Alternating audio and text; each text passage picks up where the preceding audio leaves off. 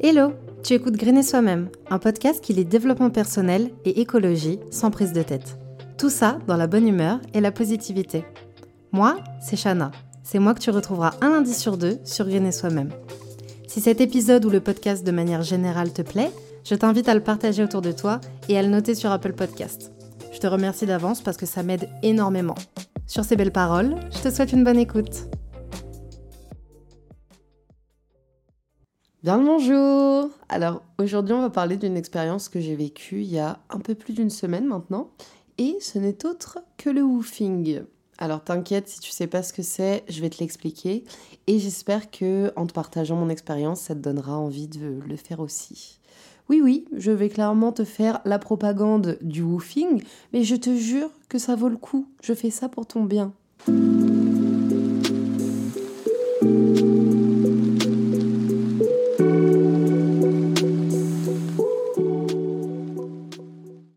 Alors déjà pour commencer, c'est quoi le woofing?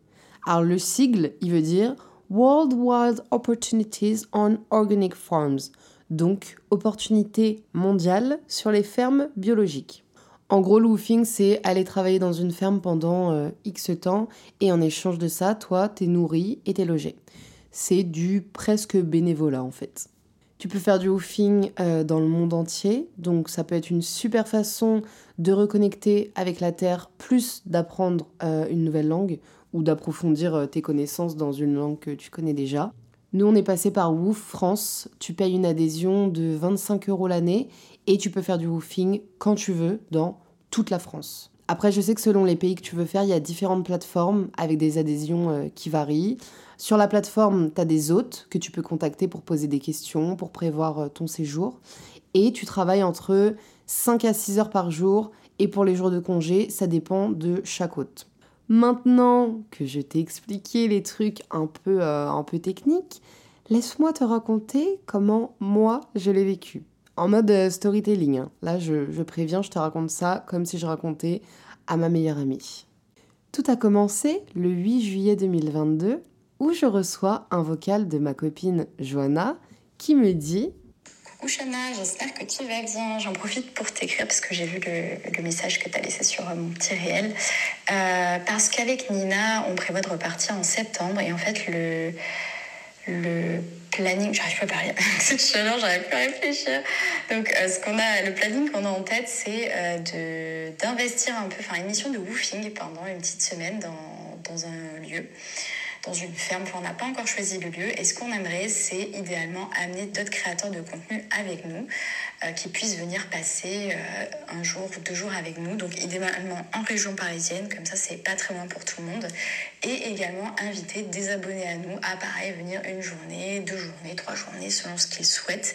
Et ça serait euh, voilà, du woofing, donc c'est gratuit. Faut juste adhérer à l'association Woofing, je crois que c'est 10 euros, 20 euros, quelque chose comme ça. Et après, tu peux rester autant de temps que tu veux et refaire des missions de Woofing plus tard. Donc écoute, si ça te branche, ben, n'hésite pas à nous dire.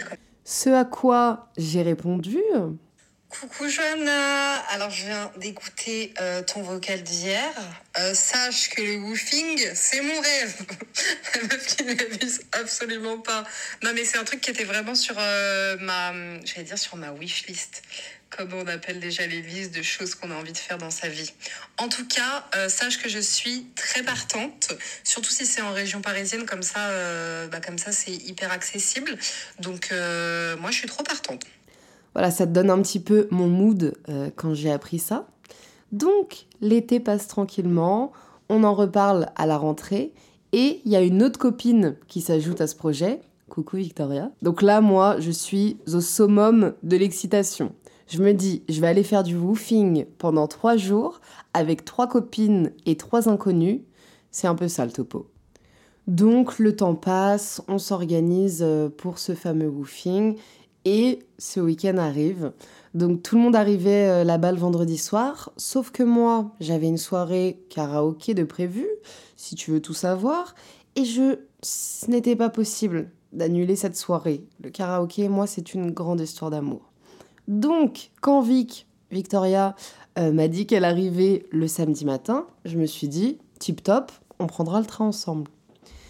Samedi matin, levé, 6h30, j'ai dormi 4 heures, je suis au bout du rouleau, mais je suis surexcitée comme si j'allais à New York. Alors on redescend tout de suite, hein, j'allais à Soissons, euh, plus exactement à Autrèche. Tu connais peut-être euh, Soissons grâce au vase de Soissons. Sinon, sache que c'est à 1h20 de Paris en voiture. On arrive là-bas, euh, Nina et Johanna, elles viennent nous récupérer à la gare, et dans la voiture, elles nous disent qu'en gros, la maison, c'est pas trop comme elle l'avait imaginé, donc elle préfère nous prévenir. Parce que je t'explique. Pour dormir, on nous a dit qu'il y avait deux tentes, une de trois personnes et une de quatre. Et au cas où certaines euh, seraient pas chaudes pour la tente, qu'il y avait deux lits dans la maison. Bon, il s'est avéré que tout le monde a dormi euh, dans les tentes parce que les deux lits, euh, voilà quoi. Mais on aime l'aventure, nous. On aime le risque. Donc, on choisit la tente installé à côté des salades. C'est un détail très important. Donc on arrive, on mange euh, une petite tartine et let's go au boulot.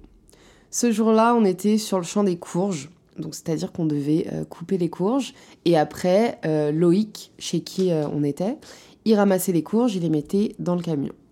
Donc toute la matinée, c'était ça. On kiffe bien, c'est très cool, très chill pour le moment. et je dis bien pour le moment. Ah, of course, on a rencontré euh, nos trois autres euh, colocs pour ces trois jours. J'ai nommé Mathilde, Justine et Kelvin. Enfin, non, c'est leurs parents qui les ont nommés du coup. D'ailleurs, merci les parents pour Kelvin. Pardon, c'est une private joke qui me fait encore, euh, qui me fait encore bien trop rire. Et oui, oui, un homme qui est venu faire du woofing avec nous, tu, tu ne rêves pas, tu ne rêves pas. Le midi, on rentre, on mange tous ensemble, on discute avec Loïc qui nous héberge et qui nous raconte un peu euh, les dessous de l'agriculture, euh, le nombre de traitements aux pesticides et produits chimiques de euh, certains produits. Eux, ils sont en bio, donc il y a zéro traitement. Et il nous expliquait notamment qu'une pomme industrielle, c'est au moins 35 traitements. Donc si tu en mode zéro déchet et que tu récupères les épluchures de pommes pour en faire de la gelée, par exemple, ça devient un concentré de merde, comme dirait Loïc. Donc, vive le bio. Franchement, ça, c'était un premier moment de partage hyper intéressant que j'ai beaucoup aimé. L'après-midi, vu qu'on avait fini de couper les courges, fallait désherber. Et là, c'était une autre paire de manches. Il fallait arracher, que dis-je Il fallait déraciner des chardons et plein d'autres trucs qui piquent. Je n'en pouvais plus. Mais vraiment, je, n'en pouvais plus.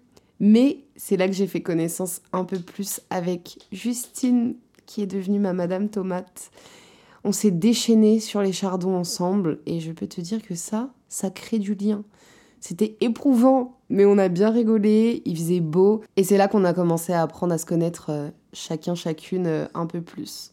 On est rentré à la maison avec une envie de se doucher euh, pressante si je puis dire, parce qu'on était tous et toutes très cracra après cette journée à arracher soit des courges, soit des chardons. Et on a vite compris que la douche, elle avait un petit souci. C'est alors l'apparition d'un nouvel être à part entière de cette aventure, le pédiluve. Tu vois, quand ta douche, elle est bouchée et que l'eau stagne, bah c'était ça, pendant quatre jours, cette personne à se doucher dans un pédiluve. Donc bon courage à celui ou à celle qui, passait euh, le dernier. Pendant que certaines se douchaient euh, ce jour-là, les autres euh, y préparaient le repas. Et il y avait nos autres qui sont restés un peu avec nous, donc Loïc et Edwige, et leur bébé Marius. Marius qui est un bébé très souriant, à qui on a envie de faire plein de câlinous, jusqu'à ce que la catastrophe arrive. Notre copine Vic est dans sa douche et ce qu'elle ne sait pas, c'est que quand elle ressortira de cette douche, son téléphone sera décédé. Alors là, je te le raconte avec humour, mais sur le moment, c'était pas drôle du tout. Le bébé Marius a fait tomber le téléphone, qui a été réceptionné par une grosse brique au pied de la cheminée, et du coup, l'écran euh, éclaté. Et pas en mode l'écran éclaté, genre une fissure, non, l'écran éclaté, il est noir et il fait de la couleur un peu euh, verte, bizarre, quoi. Et là, horrible. Parce qu'en plus, Vic n'est pas là. Avec Nina, on va se cacher dans une chambre parce que tu vois quand tu vas exploser de rire parce que t'es au bord des nerfs et que la situation elle est hyper tendue, bah voilà, on était dans cet état-là. Là. Vic, elle sort de la douche, personne ne dit rien. Donc nous, encore plus mal, parce qu'on attendait que bah, ça soit nos autres qui annoncent le truc, quoi. Et là donc, euh, Vic est au courant. Au début, elle croit que c'est une blague, ce qui rend la situation encore plus terrible. On avait tellement de la peine, c'était c'était horrible à voir, genre c'était insoutenable. Il y avait une tension, c'était horrible. Donc, euh, on s'isole un peu. Bah, c'est la merde parce que quand t'es pas chez toi, que ton téléphone c'est ton outil de travail et que tu rentres que dans deux jours, bah c'est la merde quoi. Vic qui devait rentrer euh, le lundi avec moi, elle a décidé de rentrer le dimanche finalement parce qu'elle avait une grosse semaine et que bah elle avait pas envie d'être sous le stress, de devoir faire réparer son téléphone en urgence quand elle rentre et d'être dans la merde pour sa semaine de taf. Moi j'étais très triste ou nette d'ailleurs. Je te rassure, le téléphone va bien aujourd'hui. Il a été réparé, tout est rentré dans l'ordre. Pour remettre du baume au cœur de Vic, ce soir-là, on fait un petit repas sympa et après, on joue à un jeu auquel, euh, de base, on voulait pas du tout jouer. tout le monde voulait jouer au Uno, quasiment. Joanna nous a un peu forcé la main. Mais, je sais pas si tu connais le saboteur. En gros, on est tous des nains. Il y a des gentils nains qui cherchent les pépites d'or et les méchants nains qui veulent nous empêcher de les trouver. Mais personne sait qui est gentil ou méchant.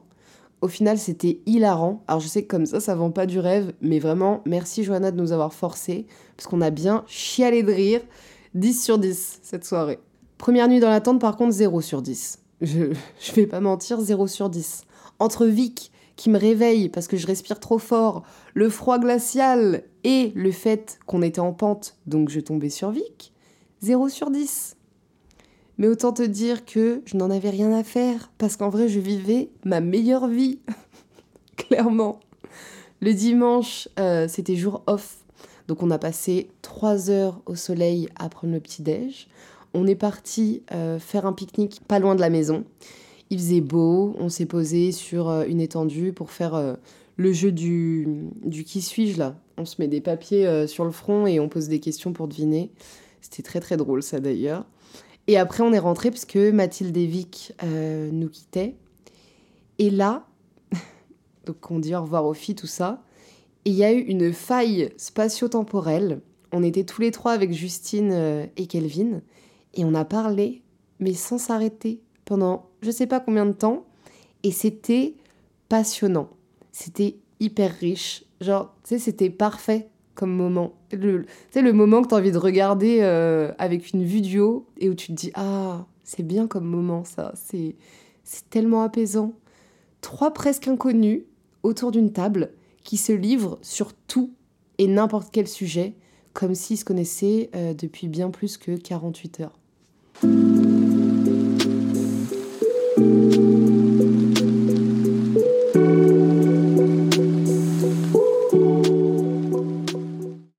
Moi, j'étais censée repartir euh, le lendemain, donc le lundi. Autant te dire que j'étais tellement amoureuse de ce qui était en train de se passer là-bas que j'ai décalé mon retour et que j'ai décidé de repartir le mardi avec euh, les deux autres zozos. Le soir, on a passé une bonne petite soirée euh, Uno plus confession nocturne. Oui, on l'a eu, notre Uno, après avoir joué au saboteur. On l'a eu. cette nuit-là, je suis tombée malade comme un chien. Et du coup, j'ai pas dormi de la nuit. Mais je m'en foutais à un point. j'étais un peu deg d'être malade, mais j'étais tellement heureuse d'être là que la maladie euh, s'est passée au plan euh, inférieur. Bon, je vais pas te mentir, le matin, quand il a fallu aller ramasser les carottes, les courgettes et les tomates, j'avais envie de pleurer tellement euh, je me sentais mal. Tu sais, quand t'as pas de force, j'étais en plus dans mon premier jour de règles, plus maladie, j'étais pas au top. J'étais pas au top. Mais vu que j'étais trop bien entourée, entre Nina qui est venue me remplacer aux carottes parce qu'elle a vu que j'étais au bout, Johanna pour m'accompagner dans la ramasse des radis, Justine qui me remonte le moral en ramassant les courgettes et Kelvin qui me sauve avec ses doliprane, j'ai vite oublié que j'étais au bout du rouleau et j'étais grave heureuse et reconnaissante d'être là-bas avec ces personnes-là. Ce matin, c'est aussi le matin où on a fait la rencontre de Valérie, un merveilleux homme qui a bouleversé notre voyage woofing. Euh, Kelvin rentre dans la maison et il ressort et on était tous déjà partis au champ il nous dit j'ai trouvé un mec euh, assis dans la maison euh, habillé genre en mode avec une casquette de Russie tout ça et je lui dis vous cherchez Edwidge et il me dit non non il dit rien de plus il est posé dans le salon nous, on y va aussi euh, avec, je sais plus avec qui j'étais, mais euh, je le vois en train de sortir de la maison. Je lui dis bonjour. Je me dis, mais c'est qui lui? Et en fait, cet homme qui, au début, euh, nous a un peu fait frissonner parce qu'on ne s'attendait pas à le voir, c'était Valérie. Valérie, il travaille aussi pour Edwidge et, et Loïc dans la ferme. Et il s'est avéré que c'était un homme merveilleux, hyper doux, avec une histoire euh, hyper touchante qu'il a partagée euh, avec, euh, avec nous. Et c'est devenu un membre à part du woofing, parce qu'on l'a tellement tous et toutes kiffé.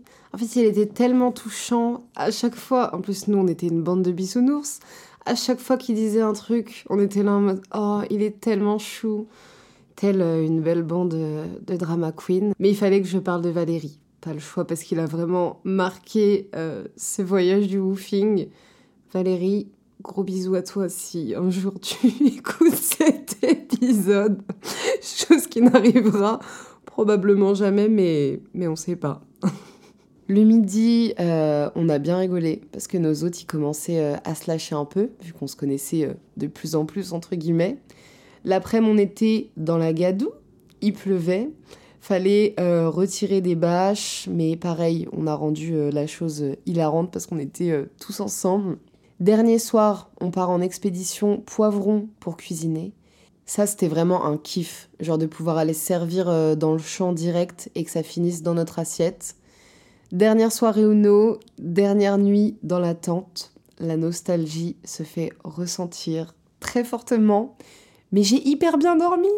J'ai hyper bien dormi pour cette dernière nuit. Le lendemain, on a coupé euh, de la roquette. On a chargé le camion qui allait emmener les légumes à euh, tous les amapiens. En gros, les amapiens, c'est les personnes qui ont souscrit à la MAP. Et la MAP, c'est euh, une association en fait qui va établir un lien direct entre un exploitant agricole de proximité. Donc en gros, ça, c'était nous, c'était la ferme, et des consommateurs.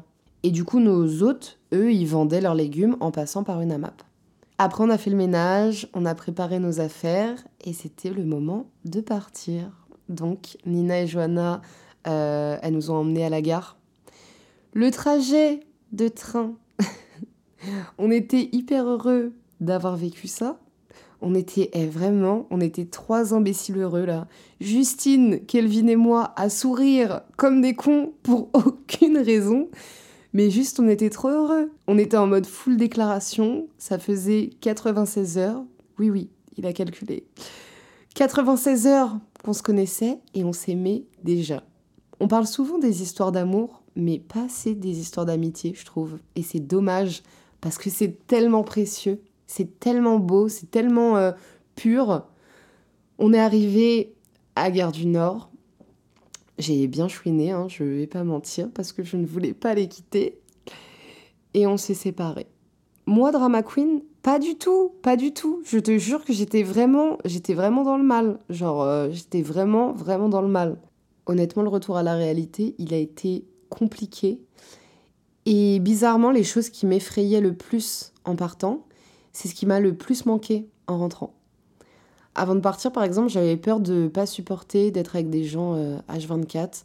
Euh, euh, moi, je suis dans une phase de ma vie depuis quelques mois où je suis hyper solitaire, où je vois pas beaucoup de monde, où euh, je travaille depuis la maison et du coup, je me suis habituée à cette solitude qui me va très bien. Hein. Mais là, je me disais, waouh, je vais vachement sortir de ma zone de confort et pendant quatre jours, être avec des gens que je connais pas énormément, voire pas du tout. Bah quand je suis rentrée, qu'est-ce que je me suis sentie seule? Faire à manger toute seule, faire la vaisselle toute seule. Quand t'es à plusieurs, tout est amusement. Alors quand je suis rentrée, je me suis prise une grosse claque. Mais au moins, ça m'a sorti de ce truc de euh, vive la solitude. Enfin, j'aime toujours autant ma propre compagnie, mais je crois que si j'aimais autant ça, c'est parce que j'avais euh, plus en tête à quel point c'est beau de partager avec d'autres. Surtout quand euh, tu es sur la même longueur d'onde, à ce point, dans le même délire, les mêmes valeurs, beaucoup de points en commun. Pendant les quatre jours, je faisais que de me dire, mais en fait, je, je suis dans un rêve éveillé. je suis avec des gens comme moi. Là-bas, j'étais pas l'écolo de service, ou la végétarienne de service, ou la bisounours de service. Non, j'étais juste moi, et ils étaient eux, et c'était très bien, et ça matchait parfaitement. C'était génial de se reconnecter euh, à la terre, de mettre les mains dedans, de voir comment les légumes arrivaient jusqu'à chez nous, le taf que c'était, même le fait de, le fait de se sentir capable en fait. Moi, j'ai toujours fait des tafs derrière un ordi, rien euh, d'hyper physique, quoi. Donc voir que j'étais capable de déraciner euh, tous ces chardons, ça fait plaisir, ça fait plaisir. Voir que le corps il fonctionne, mais en vrai de vrai, le woofing à proprement parler, en mode euh, travail à la ferme, c'était anecdotique, tellement que l'expérience humaine que j'ai vécue, elle était forte. Et je te jure, je suis pas une drama queen, parce que je suis pas la seule à l'avoir vécu comme ça. De toute façon, il euh, n'y a pas de hasard dans la vie. Ça faisait un moment que j'avais envie de rencontrer des gens euh, dans le même délire que moi. Et je pense que l'univers savait très bien ce qu'il faisait en m'envoyant 4 jours en woofing avec ces personnes-là. En fait, pendant 4 jours, j'avais l'impression euh, d'être défoncée. je te jure qu'aucune drogue n'a été prise. Mais c'était vraiment ça, le sentiment euh, d'euphorie, les fous rires à se faire pipi dessus ou à pleurer.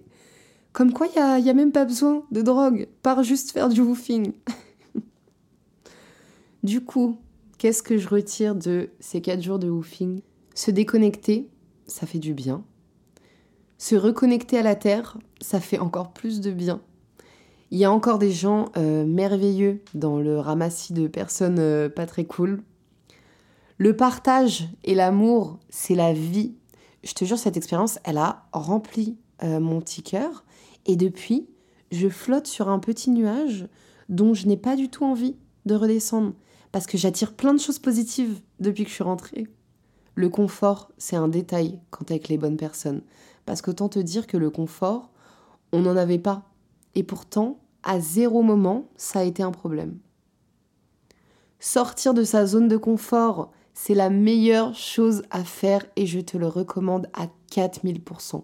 Que ça soit euh, pour le woofing ou euh, autre. Hein. Je sais que ça peut faire peur, mais je te jure qu'il y a forcément du positif qui va en ressortir. J'ai jamais, au grand jamais, regretté d'être sortie de ma zone de confort.